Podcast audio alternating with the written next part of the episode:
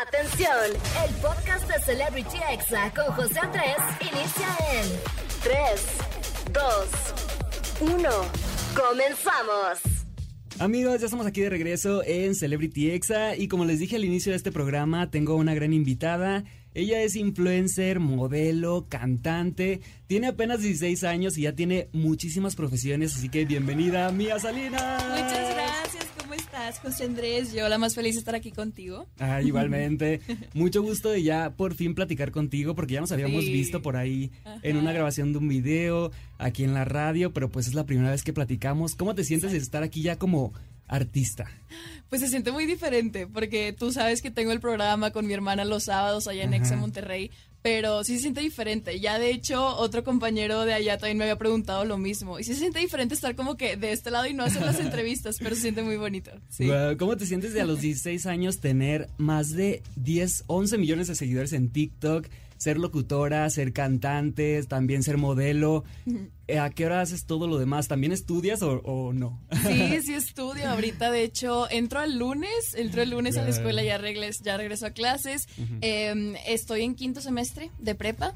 Eh, allá en Monterrey, te digo, eh, pero sí está difícil como que esa división de los tiempos, como quiera, no ha sido fácil todo este proceso. Empecé a los 10 a crear contenido en lo que conocemos ahora, que es TikTok, ¿verdad? Antes era Musicali, eh, pero ahí empecé y pues sí ha sido como que difícil eso de distribuir los tiempos como tú dices, o sea, ser una persona normal con mi familia y luego aparte compartir mi día a día en redes sociales, pero o sea, así distribuyéndolo bien, todo sale y créeme que lo disfruto bastante. Además que las redes sociales es algo que haces desde hace mucho tiempo y con tu familia, ¿no? Haces TikToks con tu Sí. mamá, con tu papá, con tu hermana. Eh, a ti y a tu hermana las confunden mucho, así de que quién es Rosy, quién es Mía. O sea, nos ven en la calle y como medimos casi lo mismo, las dos somos súper altas. Yo mido unos 75 Sí. y hace cuenta que nos ven así en las plazas y nos dicen, son gemelas. O sea, sí, personas que no nos conocen, pero de repente nos piden fotos también. Está muy padre eso y nos encanta. Eh, siempre aceptamos así las fotos y sí nos confunden. Nos dicen, son gemelas. Ajá. Porque luego nos cortamos Sí el parecen. cabello igual y todo. Y como tú dices, lo de la familia también. Tenemos una cuenta familiar en TikTok y ahí estamos. Me encanta que este, mis papás siempre me apoyan y siempre están conmigo en todo. Oye, Mía, mencionas que empezaste en redes hace pues algunos años. Sí. ¿De quién eras fan cuando tenías 10 años? O sea, ¿quién era tu ídolo de redes sociales, de YouTube, de, de cualquier aplicación? No sé, yo creo que veía mucho a Jime Punch, ella Ajá. que es, o sea, bueno, yo creo que ahorita ya no hace tanto contenido, pero yo la veía mucho en TikTok. Y de hecho me decían que me parecía a ella también, entonces de que yo veía mucho su, su contenido eh, y pues ahora como que ya han cambiado mucho las cosas, ¿no? Este, aumenté yo de seguidores también y he cambiado como que mis visiones dentro de la aplicación también. A lo mejor y antes estabas más orientada a ser como generadora de contenido, pero ahorita estás ya entrando a un nuevo mundo que es la música. La verdad es que siento que es un paso muy arriesgado para todos los que son eh, influencers o de, de redes sociales, Sí. porque pues es un público completamente diferente, ¿no? ¿Cómo te recibieron eh, tus fans, todos tus seguidores con esta canción que se llama Pereza? Sí, pues Pereza la recibieron muy, muy bien en todas las plataformas digitales, pero este, yo siento que ya estaban como que un poco familiarizados con mi voz, porque yo hace unos tres años más o menos empecé a subir covers a, a Instagram. Sí, Este, mi papá tocaba ahí conmigo, me hacía segundas y los empezamos así a subir. A la gente le empezó a gustar. Entonces yo dije, bueno, por ahí le podemos empezar a dar como que con ese tipo de contenido musical, ¿no? Y luego de repente me encantaba que los artistas veían esos videos y me subían a sus historias y todo. Y no, hombre, no sabes cómo. Yo me emocionaba, mis papás también felices y pues con mayor razón seguíamos publicando ese tipo de videos. Aprendí a tocar el ukelele también con mi papá hace unos tres años, te digo. No, fue una experiencia súper linda y me da gusto que haya empezado así para que no les cayera como balde de agua fría, literalmente cuando sacara así mi primera canción, entonces yo creo que les encantó y pues a seguir sacando música. Además, algo que está muy lindo es que podemos ver en tus redes sociales que pues realmente sí cantas. O sea, no es nada de que el autotune y que eso, Ay, porque gracias. tu voz escucha exactamente igual a la canción como la vemos en el video oficial, ¿no? Ay, muchas gracias. Sí, de hecho eso es algo que eh, me dio miedito y lo pensé mucho antes de pues lanzar la primera canción porque pues viendo como que a otras personas que así o sea, también sacaban música y todo por primera vez y decían de que no, que el autotune y todo, pero ya sabes, esa gente siempre existe. Siempre va a haber esos comentarios, Sí, ¿no? siempre los haters y que te quieren hacer menos y demás, pero yo creo que esto es un caso diferente porque estamos muy preparados, todo mi equipo de, de Raw Music. eh, porque estamos teniendo clases de canto profesionales. Tengo las clases dos días a la semana y luego también estoy aprendiendo piano. Entonces, una preparación es un equipo muy grande y es lo que me gusta. ¿Y cómo Sí. sentiste cuando llegaste a grabar tu video y viste a todas las personas que estaban ahí, que todos eran solamente para grabar Para algo mí, tuyo, ¿no? O sea, a veces era algo familiar o tuyo y de tu hermana, pero en esta ocasión era solo para ti. Sí. O sea, ya, haz de cuenta que anteriormente ya me había tocado eso de que estar en grabaciones de videos musicales, pero no para mí como tú lo dices. Ajá. Y luego ese día que llegué aquí a la Ciudad de México, llegué un día antes, me desperté bien temprano, llegamos al llamado y luego sí, o sea, se me hizo muy impactante el hecho de ver a tanta gente, ver a tantas cámaras y luego la, la persona que me iba a ayudar con el maquillaje, el peinado y luego todos los vestuarios, sí fue como que un shock muy grande para mí de que, bueno, esto ya va en serio. Sí. Eh, al principio te digo, sí estaba nerviosa, pero ya conforme fue avanzando la grabación, yo creo que me desenvolví mucho más. Estamos Sí. hablando de la prim- del primer sencillo de Mía Salinas. Vamos a ir con algo de música y no le cambien porque al ratito lo vamos a escuchar. No se despeguen de Celebrity Exa porque regreso con más. Estás escuchando Celebrity Exa con José Andrés.